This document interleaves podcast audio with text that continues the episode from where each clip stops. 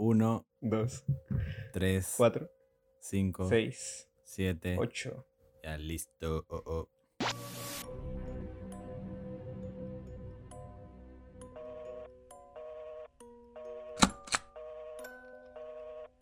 Bienvenidos a Expediente Oscuro, el programa donde todas las semanas Abelardo y yo abriremos los expedientes de algunos casos de misterio, crimen y terror y los narraremos para que todos sean conocedores de estas historias que merecen ser escuchadas. Hola Abelardo, ¿cómo estás? Hola. Bien, bien, bien. Un poco, un poco activado, se podría decir. ¿Activador? ¿Recién Activado. te sí. levantas o...? No, no, acabo de regresar al gimnasio. Después fui a depositar plata. Su- Y nada, me la sube porque ahora me siento, uf, me siento muy fuerte. Por ir al gimnasio. O sea, no, no soy fuerte, pero, o sea, me Claro, siento, siento que resisto, siento que tengo buena resistencia. Cuando empiezas a ir al gimnasio te viene todo esa, ese sentimiento de que estás siendo Sí, sí, sí, sí, saludable, de que estás más... Te, te sientes bien, te sientes bien contigo mismo. Sí, sí, sí, es verdad. Recomendado para todos. No ir al gimnasio, pero hacer alguna actividad Hacer física. ejercicio, actividad física, claro. Salir a caminar Ya. es suficiente, la verdad. No, ¿ah? Sí. A mí, no, Mira, yo, si yo- no yo haces era nada, salir a caminar es suficiente. Obviamente no. Solo que no yo, salir yo 10 estoy acostumbrado a, a caminar mucho. Entonces ya no, mi cuerpo ya reconoce y dice, ah, estás caminando. Ah, Ah, sí, o tramposo". sea, eso sí es no verdad. Generas una especie de resistencia. Pero por eso, si sí, no, sí. si eres alguien que no hace nada, sale a caminar al parque, pasea a tu perro o algo y ya estás mejor.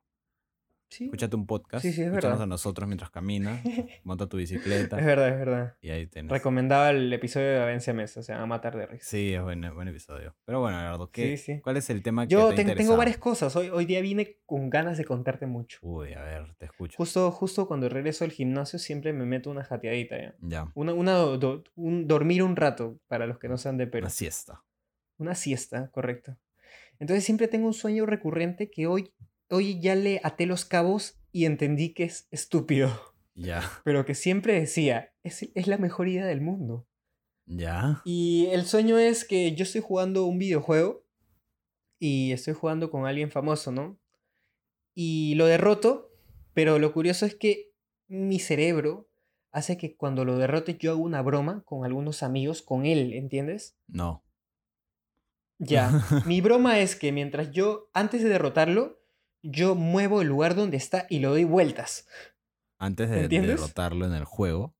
Ajá, o sea, es, es mucho, muy superior a mí. Ya. Entonces, para derrotarlo, yo le tengo que hacer una broma y esta broma es darle vueltas al lugar donde está. Ya. Se escucha totalmente idiota, pero mi Así mente, como Inception. ya como Inception, pero mi mente lo imagina como si la gente jugara videojuegos en una caja. Ah, Entonces yo puedo agarrar la caja y le puedo dar vueltas y lo jodo, ¿no? Y le digo, ah, perdiste. Solo por malo. El puto amo. Ajá. Sí, el- sí, sí, por malo. Qué niña rata. Entonces ahora, ahora me di cuenta que es estúpido y que solo funcionaría si en el mundo todos vivieran en cajas. Entonces me sentí muy tonto. Sí. Cuando me di cuenta que la cosa más increíble de mi cerebro era una estupidez. Sí. Lo siento mucho. Pero lo- los sueños son así, así que todo bien. Sí, yo normalmente no me acuerdo de lo que sueño. O sea, creo que solo cuando como mucho antes de dormir me acuerdo de lo que he Sí. soñado. Porque... Es difícil, es difícil. Tienes que tener todo un entrenamiento, Sí, por decirlo Sí, así. claro, dicen que si te levantas a apuntar tus sueños, eh, empiezas a recordarlos más. O sea, hay todo una, Sí, un sí, sí. entrenamiento, como tú dices. En YouTube claro. está el paso a paso por si alguien lo quiere chequear. Nunca me he animado a chequearlo, pero está ahí. Pero aquí, hablando de, de pensamientos, te quería contar que tú sabes que estoy preparando el nuevo programa que va a ser sobre preguntas de Reddit. Ah, sí. Entonces ahora me gusta darle clic a estas publicaciones de Facebook Ujú. que están de cosas curiosas que te dicen, ah, tu abuelo puede ser inmortal. Y le clicas y te, te, te manda a una página donde tienes que activar los cookies y todo eso, ¿ya? Ah, ya, sí. Entonces encontré una, una página que me pareció increíble que te hablaba de la microcefalia. ¿Conoces la microcefalia? Sí, creo que cuando tu cráneo es muy, muy pequeño y tu cerebro... No. ¿No? Cuando tu cerebro es líquido Ah, ya, ya, ya. Sí, sí, sí. y, sí. y tu masa, tu masa cerebral. Como Jason, físico- pues, ¿no? Creo que... Jason Borges Sí. tiene su cerebro líquido. No sé si es exactamente cerebro líquido, porque no sé si eso O sea, Jason. Borges- O sea, No, no, sí existe. se llama. Es micro. Pero microcefalia, literal. un cerebro en estado líquido, no, pues. No, no, o no. sea, O sea, no, no es un es cerebro en estado líquido. está o sea, o sea, tiene. O sea, hay un líquido que rodea el cerebro y que le Exacto. da como que. No sé. Y eso No sé creo que tienes más de ese líquido y Mucho presiona tu más cerebro. de ese líquido y tu cerebro es muy pequeño. Claro, y Pero presiona. ajá. generalmente los que tienen microcefalia, o sea, según ley, dice que tienen el IQ muy grande porque tienen el cerebro muy compacto y sirve Ah, mejor. sí. Gracias a todo este líquido, ¿ya? Yo más Pero bien si tú le que eran- una- tenían deficiencias. Yo conocí a alguien, O sea, eh, o sea, Sí. conocí a un chico que estuvo un tiempo en mi colegio y él tenía microencefalia. Y realmente, o sea, no estaba en todas sus facultades mentales, si se puede decir. solo que es curioso porque hay tipos de microcefalia. Claro, debe ser eso. Y esta, esta microcefalia en específico es que literal tu cerebro es líquido, porque el cerebro no está, eh, no está al centro, sino que está, está como que bordeando. Ah, ya, ¿Entiendes? presionado. Es, es como si fuera un globito de agua. Ya, ya, ya. Y, Ay, y to- todo esté rodeado de agua y cuando te sacan la no sé si era- tomografía es como si no hubiera nada. Jason creo que tenía hidrocefalia, que creo que es otra cosa. Ah, que creo que es diferente. Ajá. Jason Borges era más zombie. No, o sea, él tenía una enfermedad. ¿No has visto el origen de Jason? Eh, sí, tengo hasta cómics. Sí, de que, que sí creo que como que se ahogó y de niño, ¿no? Y le dio, Mm. creo que le entró agua en la cabeza. Y por eso se... De verdad, Jorge no viendo películas de terror y hablando al respecto. sí, no lo he visto, pero... Ya, ya, para, para darte cátedra, el origen de Jason es que mm, Jason muere, su madre le invoca a ¿Cómo un muere? demonio del, un demonio. Muere porque si literal se ahoga mientras pues. los... ¿Y Pero viste su- cómo su quedó su madre cabeza? invoca- ¿Viste cómo quedó su cabeza? No, Jorge, no. Estás entrando en un terreno peligroso. ¿Por qué? Jason, Jason ya era feo, ya era así antes de meterse Por al eso, agua. tenía una enfermedad. De verdad. Sí, sí, sí, pero no pasó nada por el agua. Tenía ya, hidrocefalia, creo. Sí, creo que sí tenía una enfermedad, Ajá. pero no me acuerdo cuál era. Pero la cosa es que su vieja invoca al Necronómico en Aguas y le dice, ah, revive a mi hijo. Y después la decapitan y Jason eh, tiene el espectro de su madre que lo revive cada vez que muere. Ah, ok, ok. Buena, buena película, es buena slasher. Es buena peli, buena peli. Sí, sí, sí. Puso un hito en el slasher, ya que tocamos en un programa de contacto eso. Pero lo interesante no es la microcefalia, sino que yo fui hasta el final del post y habían comentarios que me llamaron mucho la atención. Ya. Y ahorita procedo a leerte. Justo a Jorge le dije, ¿puedo hablar de cosas de penes en el programa? Y Jorge me dijo, sí, me encantan los chistes de penes, pero bien hechos. sí, es Entonces verdad. aquí tengo, aquí tengo. Mira, eh, termina el post y te habla de todo eso, muy interesante. Y Julio Alexis Rojas dice, no tengo, no tengo micropene, tengo compactado 26 centímetros de foca en 5 centímetros. Entonces Ah. Alan Eduardo le responde, órale, qué padre. Berito se ríe y Francisco le dice la clásica, te ti mamaste. Y, ya vienen los clásicos insultos. Te dice, Sí. no la tienes compactada, bro, la tienes tipo candado. y los 5 centímetros que ves es la punta de los que te comiste. Ahí otra cosa dice, lo que tenés es un clítoris. Pero lo escribe mal, tenés es un clítoris. Y otro dice, hacete un candado y métetela en el ano. Ya, eso es clásico, ¿ya? Pero lo que me dio risa fue lo que comentó otra causa. Lo que comentó él es los que aquí, los que aquí comentan aquí, eh, los que, los que aquí comentan sobre el pene deben ser otros con microcerebro. No sé por qué me dio tanta risa eso, pero creo que me estoy volviendo viejito. Sí, te estás volviendo un Pero- poco viejo para que te dé risa. No, al contrario, eres un niño rata al parecer. Oye. No, no, so- solo que no me dio risa, o sea, me- no, no me reía. Claro, me, me claro. pareció simpático Es- los comentarios ajá. sobre pene ya, pero cuando el, el Marco Rufo dijo, los que aquí comentan sobre el pene deben, deben ser otros con microcerebro, me, me dio, me dio mucha risa. O sea, fue como que hay, o sea, hay, hay, hay un... Hay, hay un esquema para hacer buenos chistes, ¿ya? Y es, esta, este post cumple el esquema. Ya, es- un poco bobo, ya, pero, pero Sí, sí, sí. Bueno, bueno. O sea, de hecho alguien se tiene que haber reído leyendo, como tú, leyendo todos estos eh, me maté comentarios. risa. Me alegró mucho la mañana. bueno, yo te voy a Pero, pero, arreglar, ah, arreglar pero más no- la mañana. no sé si este chiste de penes encaja como gancho para tu caso. Sí, sé que está estaba, difícil, justo pero... estaba haciendo el gancho hasta que me cortaste. Perdón, perdón. Lo estaba haciendo con la mañana. Así Ah, que voy a arreglarte a ti la mañana y a cualquiera que esté escuchando esto por la mañana. Amén. Eh, y también te voy a, arreglar la noche, la tarde, la vida. Así. Este, este caso es tan bueno que es como un life coach que te arregla todo. E- Es como algo compactado, ¿correcto? Oye, todos mis casos son compactos. Ojo, eso también, ¿ah? Mis casos son compactados. Yo hago un filtro de la información porque yo no puedo hablar acá cinco horas de, de un caso que tranquilamente puede durar cinco horas y lo, lo compacto a 30, Lo compacto 40 entre- minutos. Es un tipo de micro, microcefalia, pero ahí con casos, microcasos. Sí, ¿no? sí, sí. Ya, gracias, Abelardo. Eh, Abelardo, ya no comentes más, lo estás sí. arruinando. entiendo, Jorge, entiendo. Bueno, empiezo, empiezo con la pregunta. ¿Alguna vez han visto un ovni? ¿O han escuchado o oído historias de ellos? Tú me contaste una vez que por encima de tu casa, creo, Mi viejo, sí. tu papá vio un ovni. Bueno, Mi viejo se quedó una hora grabándolo y Grabándolo. llamando a toda la familia.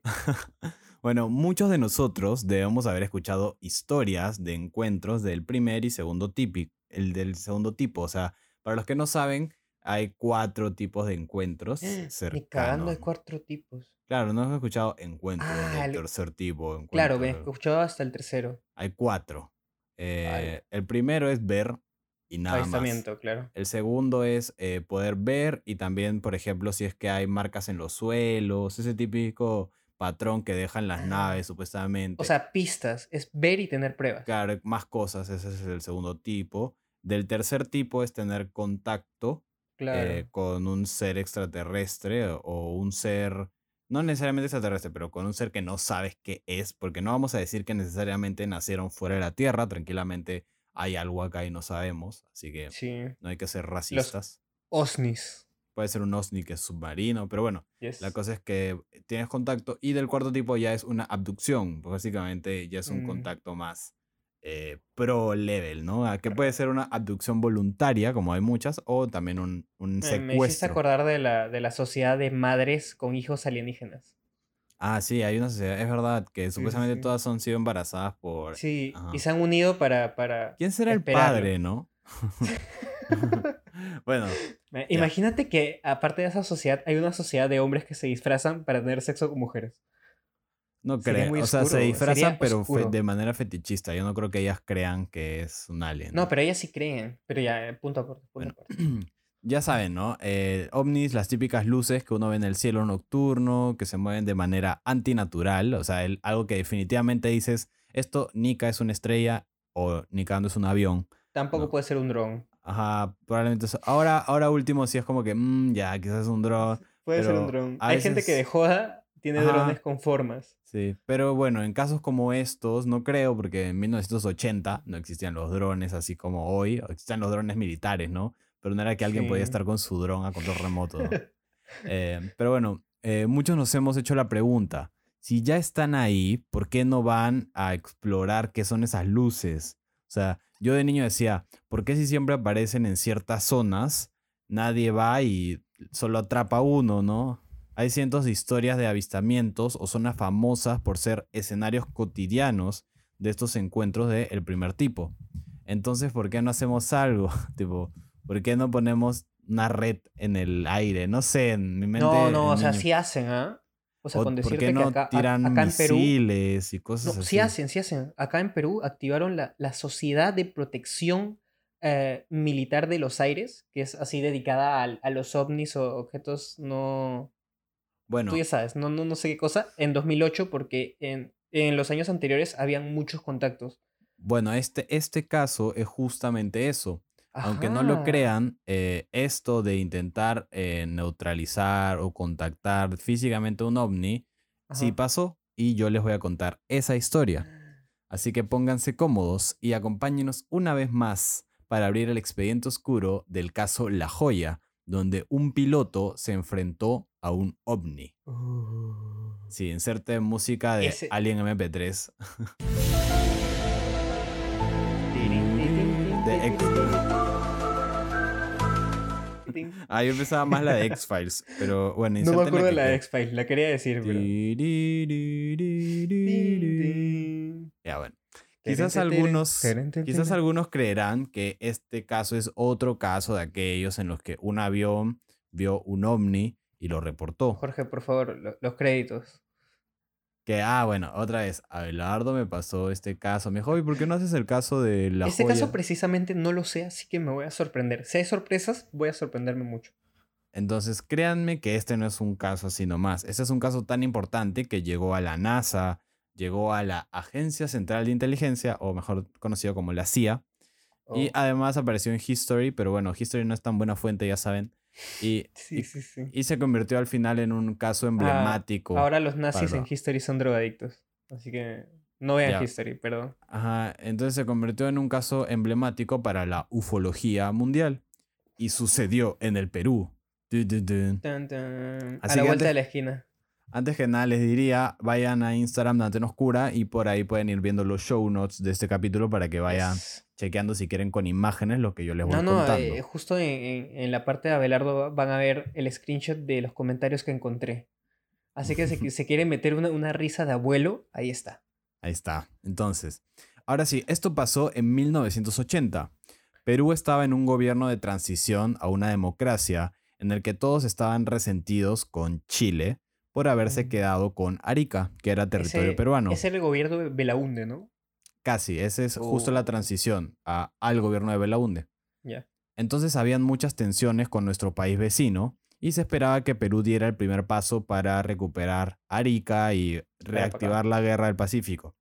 Era parecido a una mini guerra fría entre Perú y Chile. Uy. Entonces los chilenos mandaban espías, Perú mandaban espías y todos buscaban hasta la más pequeña excusa para iniciar otro conflicto armado. Entonces el Perú había preparado muchos tanques y aviones que ya estaban listos en todo momento para la batalla y todos los días se realizaban vuelos de exploración para asegurarse de que el cielo sea un lugar seguro y que los chilenos no hayan dado ningún paso en territorio peruano.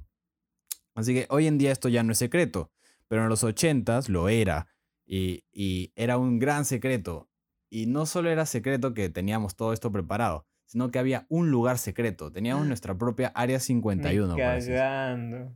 Y era la base eh, aérea en una zona de Perú llamada La Joya, que queda en Arequipa, Ah, mierda. que es al lado sur del Perú. Esta base era una base militar relativamente secreta, o sea, si te esforzabas un poco la veías, pero eh, para nosotros y para los chilenos era secreta Ajá. en donde escondíamos aviones de combates eh, en hangares subterráneos. Así que era así, hangares así debajo de la tierra, todo chévere, como Los Increíbles, así. Sí, sí, o como sí. Batman. Eh, Sí. La peli está buena, eh, recomendada. La- ¿Sí? Les voy a decir que yo soy lo suficientemente abuelo para quedarme dormido en las películas. Me quedé dormido solo 20 minutos, pero estuvo muy bueno. Gracias. Bueno, eso es bastante decir. Eh, No, era- en, en Dune me quedé una hora, así que bueno. Esta base era especialmente importante porque para los que no saben nada de geografía, eh, Chile queda al sur del Perú y esta base era al sur del Perú, así que era eh, la primera línea de defensa ante un curioso. ataque. Ante un ataque que nunca sucedió. Como ya Ah. sabrán, no tenemos Arica.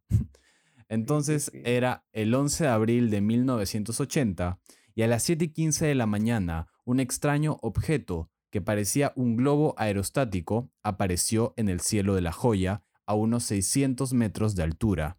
Uy. Se intentaron comunicar, pero no recibieron respuesta, lo que podría ser eh, identificado como un objeto hostil o como un ataque. Claro. Entonces rápidamente el superior de la FAP, que para los que no saben no significa FAP, como ustedes piensan, No, ya, yo, yo, yo voy a hacer un adjunto. En Perú hay nombres, por, sobre todo de los militares, muy curiosos. Eh, eh, la policía es PENE y la FAP es. La, la Fuerza Aérea es FAP. Así Sí. que, la perdonen. PNP y la, eh, y Sí, la FAP, sí. la Fuerza Aérea del Perú, es la FAP. La FAP no, no es masturbarse, sino Fuerza Aérea del Perú.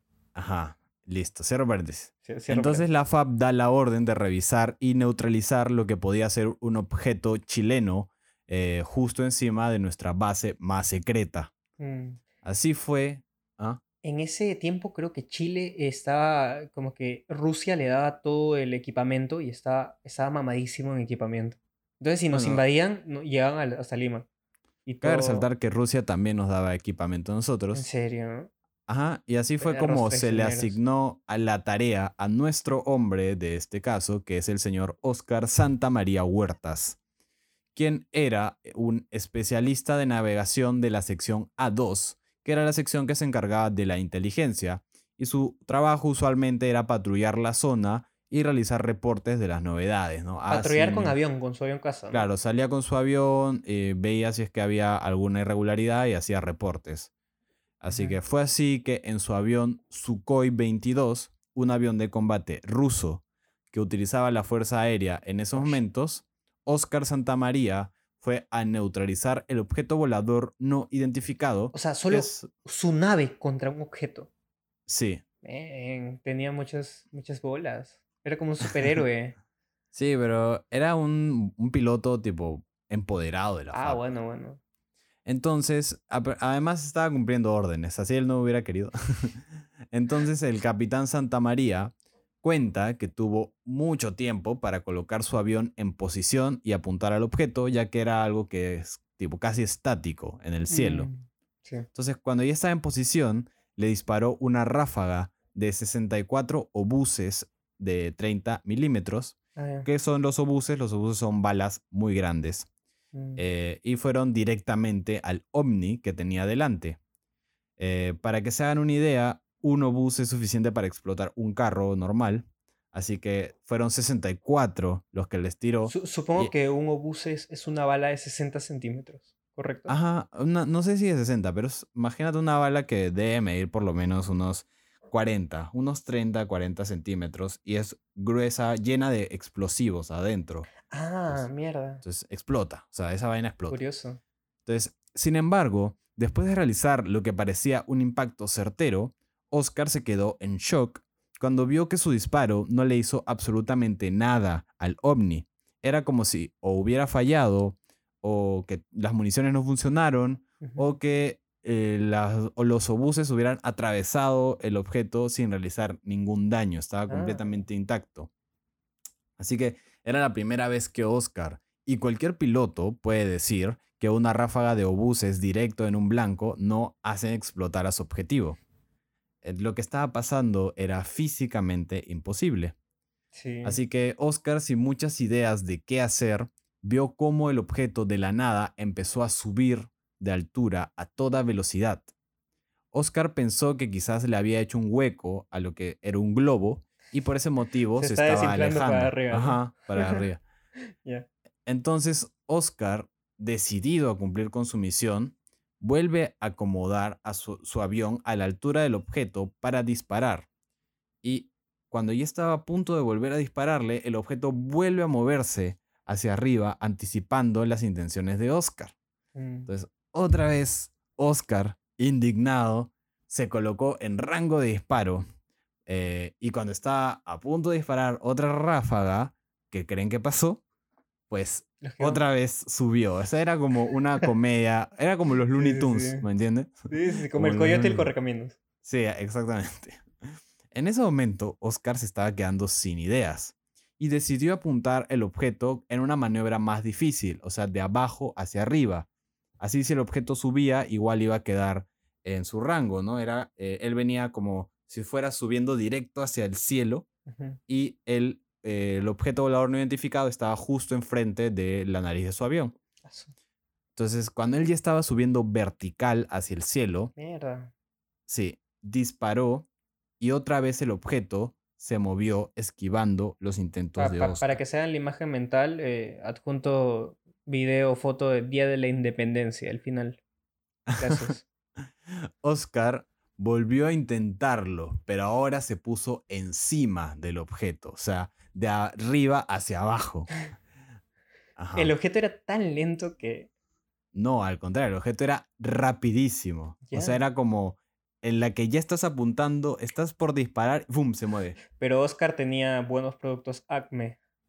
¿Algo Sí, era, era Acme traídos desde Rusia, imagínate. Em, entonces, cuando ya estaba en vertical, de arriba hacia abajo, apuntando al ovni, en ese momento el objeto no solo se movió, sino que se colocó al lado del avión de Oscar Y lo comenzó Para- a seguir. y lo comenzó a seguir como paralelo a él para evitar cualquier impacto. y no lo pudo traspasar nunca. Nunca, no, o sea, solo disparó, si no me equivoco, di- dijo que, dije que disparó dos veces, pero creo que solo disparó la primera vez. Las otras veces solo apuntaba, estaba a punto de disparar, ¡boom! Se movía. Lo intentó cinco veces. Y todas se movieron, excepto la Yo primera. Creo, justo cuando te pasé el caso, decía que había, había, hay fotos, o sea, bien, bien en la nota, muy brevemente fotos, y dicen que hay un video. Que está en los show notes. Todo va a estar en los show notes, Sí, por sí, si sí. También hay video, ¿no? Hay un video eh, Cortísimo. es- Sí, pero para diagramar el esto, es un video hecho por History Channel, porque como les dije, este caso History. Ah, Es un video de, de ¿cómo se llama? Animación 3D, ¿no? Ah, bueno, bueno. Entonces, bueno, las cosas se complicaban para el capitán, que ya había subido a 19.200 metros en la troposfera terrestre. Fue así que Oscar se dio cuenta de que ya no tenía suficiente combustible para volver a atacar y se vio obligado a dar la, la vuelta y regresar a la base. Pero antes de irse, decidió hacer lo que creo que cualquiera de nosotros haría. Se acercó lo más que pudo al objeto, porque si bien es cierto el objeto se puso a su lado paralelamente, ojo que este tipo de maniobras en el aire se realizan a cientos de metros. O sea, él dice Sí. se puso a mi lado, pero no literalmente se pegó, ¿no? Claro. Probablemente estaba como a... 30 a metros. no, a 500. Ah, bueno. Y cuando él dice que él iba a apuntarle de abajo hacia arriba, estaba como que un kilómetro. Ah, Eh, bueno. así funcionan pues las cosas en, en esto, ¿no? Entonces él se acercó y dice que casi estuvo a menos de 100 metros del objeto y lo vio y dice que se quedó mirándolo para poder hacer como una especie de foto mental de lo que lo había troleado como un ratazo. El correcaminos. Y esta foto eh, mental fue lo que se convirtió después en un dibujo, dibujo que está ahí en los show notes de Antena Oscura. Y dice, y bueno, lo describo por si alguien no se anima a entrar, es como una especie de óvalo con una base ancha de metal parecido a un globo. En realidad se ve ridículo esta cosa. O sea, si era un ovni, era, o sea, si imagínense que hay naves extraterrestres así, modelos 2005, 2006, Ya, 2007, Este 2008, modelo ya. era un bochito. Correcto. Ajá, exacto. Era un bochito, bien antiguo. Ya. Entonces, de regreso, Oscar Santamaría no solo se sentía derrotado, sino también confundido e intentando ¿Te- ¿Te procesar. imaginas tener las grabaciones de el piloto hablándole a la base? ¿Te imaginas? Sería lo Sí. caso. Eh, intentando procesar lo que había pasado. O sea, este men está como que no tengo idea. ¿Qué le voy a decir a mis supervisores cuando me pregunten? Eh, entonces, cuando llegó, fue cuestionado por sus Ah, en oficiales. ese tiempo no había como que comunicación del avión a la base. Sí había, sí había. Ah, pero, Pero tenía que reportar. No se grababa. pues. Ah, no, O sea, no es- no estaba en algo lo suficientemente importante. Solo era dispararle un globo, Sí, sí, sí. como para que sea, ¿no? Entonces, bueno, cuando fue cuestionado por sus oficiales por no poder neutralizar un objeto que era un blanco fácil, Santa María empezó a hablar y a contar todo lo que le había sucedido. Los oficiales se sorprendieron de la historia, pero le creyeron porque no era la primera vez que ovnis aparecían en el cielo de la joya y realizaban maniobras extrañas. Sin embargo, era la primera vez que alguien tuvo la oportunidad de estar tan cerca y, aún más insólito, de dispararle directamente. Sí. Puede que esto no les suene tan impresionante, pero este es un caso muy importante porque fue un enfrentamiento directo entre un ovni, que no podemos decir que es de origen humano, porque ni siquiera hoy en día tenemos la tecnología para hacer que algo se mueva a esa velocidad de manera tan fluida e inteligente. Entonces es casi este caso una prueba irrefutable de que hay algo inteligente, probablemente más avanzado que la raza humana, que nos está acosando. Ujú. Eh, a lo que voy es, este caso es importante porque sí se enfrentaron, o sea, sí fue un enfrentamiento. Quizás él nunca atacó, el Omni nunca atacó, pero sí esquivó. Y, y parte de una guerra no es solo atacar, también es defenderse. Entonces, al final era un piloto atacando y un eh, Omni Es- defendiéndose. escudo y espada. Sí, Abelardo estaría tipo en, en el avión encima de, de un ala con su espada, su sable así. ¡Ah! Ajá. Te cortaré. Y sa- salto, bueno. salto unos 100 metros para darle, ¿no? Pero yo quería eh, recomendar también el capítulo 10, que es el capítulo de John Mooner, donde supuestamente John Mooner se Ah, enfrenta a un alien gris, le tira un puñete y ese puñete eh, se tomó foto en Google Earth y la foto tipo es impresionante por si la quieren buscar. Sí, sí, sí. Eh, así que les recomiendo vayan a Spotify, capítulo 10, John Mooner, muy gracioso. sí. Entonces, no sabemos si eso que vio Santa María era una especie de nave, dron o incluso algo orgánico. Podría tranquilamente haber sido un ser viviente que ni idea. Pero lo que sí sabemos es que esquivó de manera precisa cada maniobra y parece ser inmune a una ráfaga de obuses. O sea, imagínate si nos invaden. Obuses. Ya fuimos. Sí.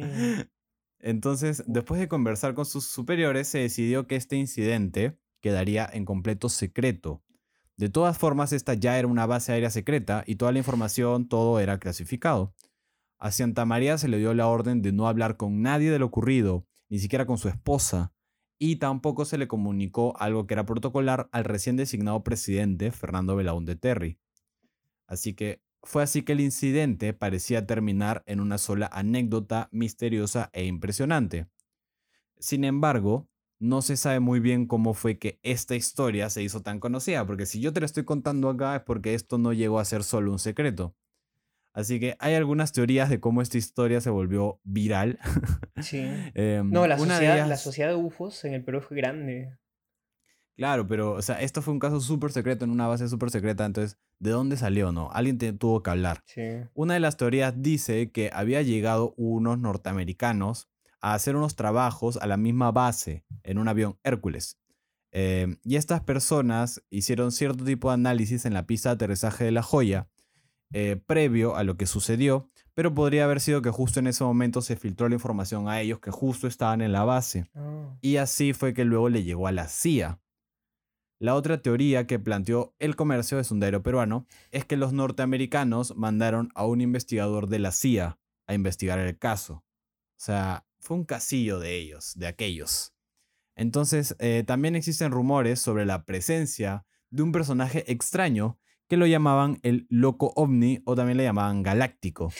eh, que era su nombre clave para las operaciones, era el Galáctico. Eh, se decía que coleccionaba muchas historias de ovnis y que también recolectaba mucha literatura, O sea, documentación. ¿un periodista o era como que el tontito de la base que sacaba las copias y todos se burlaban? Sí, exactamente, era es- ese. No sé si el tontito, pero el loquito, ¿no? El ya. galáctico. Galáctico. Entonces quizás él de alguna manera se enteró por investigar tanto y estar tan metido de lo sucedido y lo divulgó con otras personas y llegó a oídos de la prensa y de los norteamericanos. Eh, cuando se empezaron a despertar estos casos y la supuesta guerra con Chile ya quedó en el olvido, también salió un personaje que le decían el tiburón, Ah, el cual contó que en una oportunidad a él también le mandaron a realizar una misión en la que supuestamente ovnis habían secuestrado aviones enteros, aviones A-17, y estos nunca aparecieron, él nunca pudo encontrar nada. aviones sin gente. Aviones No, militares. aviones pilotados que desaparecieron Ya. mientras estaban eh, eh, usando los operativos. Mm. y al parecer fueron supuestamente abducidos por ovnis, o sea, es de la teoría, ¿no? Tranquilamente pueden haber desaparecido en un bosque, en un cerro, ¿no?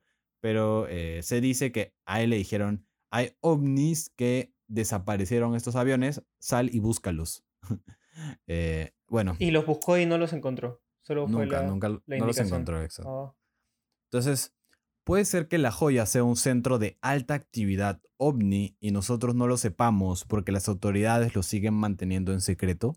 Sí. Yo con esa pregunta cierro el expediente ah. oscuro del ovni versus piloto, el caso La Joya.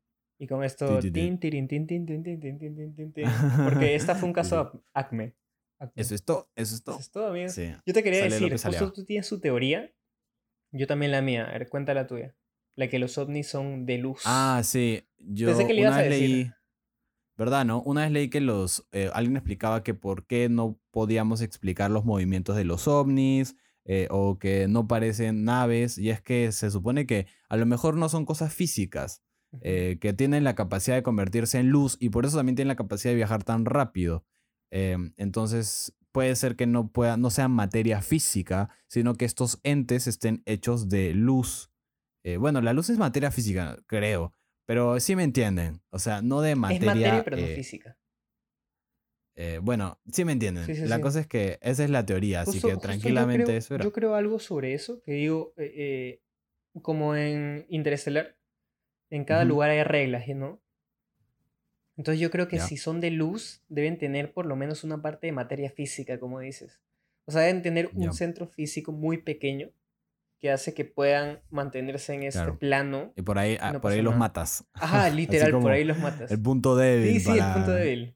Así que Sí, ya, sa- ya saben, terrícolas, si nos inva- invaden, yo les dije Busquen el punto débil. Buscan el punto débil detrás del cuello. Sí, sí, detrás del y- cuello. Y traen a Levi Ackerman y lo cortan. Pa.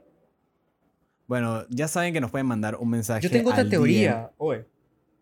A Ah, ver, a ver. Se supone que hay una fuerte creencia de que hay seres luminosos eh, que aparecen de vez en cuando en ciertos lugares. Pero que son seres que. Tú, tú justo lo dijiste. Son seres que sí existen. Y son seres que son como estrellas. Ah, ya, ya, sí. Parecido pues a lo que yo digo. Ajá, sí, ¿No? sí, sí. No, pero son seres. No, no son ovnis. Claro, no son, este, Entonces, o sea, son ovnis, pero no cosas- son, ¿te refieres a que no son eh, como la cultura extraterrestre? No, no. eh, o sea, Son pueden ser tan que grandes y a la entes. vez muy pequeños. O sea, hay videos, eh, muchos videos caseros. Ah, ya sé a lo que te refieres. Que hay una especie de animal, o sea, es como si fuera un animal que capiche, vive en el cielo, que no, no es físico, que dicen que es como una especie, como si fuera Y- una y, especie a veces de baja, membrana. baja o se pierde. Y eh, hay videos de que en un bosque hay, hay una estrella que está como una estrella así flotando. Y la gente se acerca y, y literalmente la estrella se va yendo para arriba y desaparece. Pero Era muy pequeña, muy pequeña. Ponte un metro. Muy pequeña. Claro, sí, siento lo que dices. La teoría de Abelardo va más por el lado de que no son seres alienígenas eh, y extraterrestres, sino más como cosas terrestres que Claro, nos tal- están tal vez- troleando. Tal vez, hay seres justo en la tropósfera, en el, el punto más alto, que también son como el mar, ¿no? O sea, no conocemos el fondo del mar Claro, como no conocemos la cima del cielo. sí me acuerdo que me explicaste que puede ser que en este lugar, en el cielo, haya todo un ecosistema Claro, de claro, claro. bacterias y animales y cosas que no conocemos Yes. porque así como en el mar que no, no hemos investigado suficiente, hay menos. Ajá. Así que es interesante ¿Qué también, me pasó? parece súper interesante. Y bueno, ya saben, mándenos un mensaje a Instagram, a- un DM a Instagram para ver si les ha gustado el caso, si tienen otro caso que recomendar, si, etcétera, etcétera. Comuníquense con nosotros porque queremos saber si los oyentes de Spotify están vivos. Sí, Eh, lo que les gustaría del episodio, si les ha gustado mucho. Y Manden saludos, por también, último, no, un no, like. man- manden el clásico insulto. Si tienen un insulto de su país que sea así, de, de su zona, mándenlo. Me Ajá, conformo con un que- mamahuevo. Me conformo, la verdad. Así que habiendo dicho esto, me despido una vez más, Abelardo. Muchas gracias por acompañarnos. Muy buen caso. Así que hasta la próxima. Buenas y chao. Nunca sé cómo despedirme, es terrible. Bueno, chao oyentes.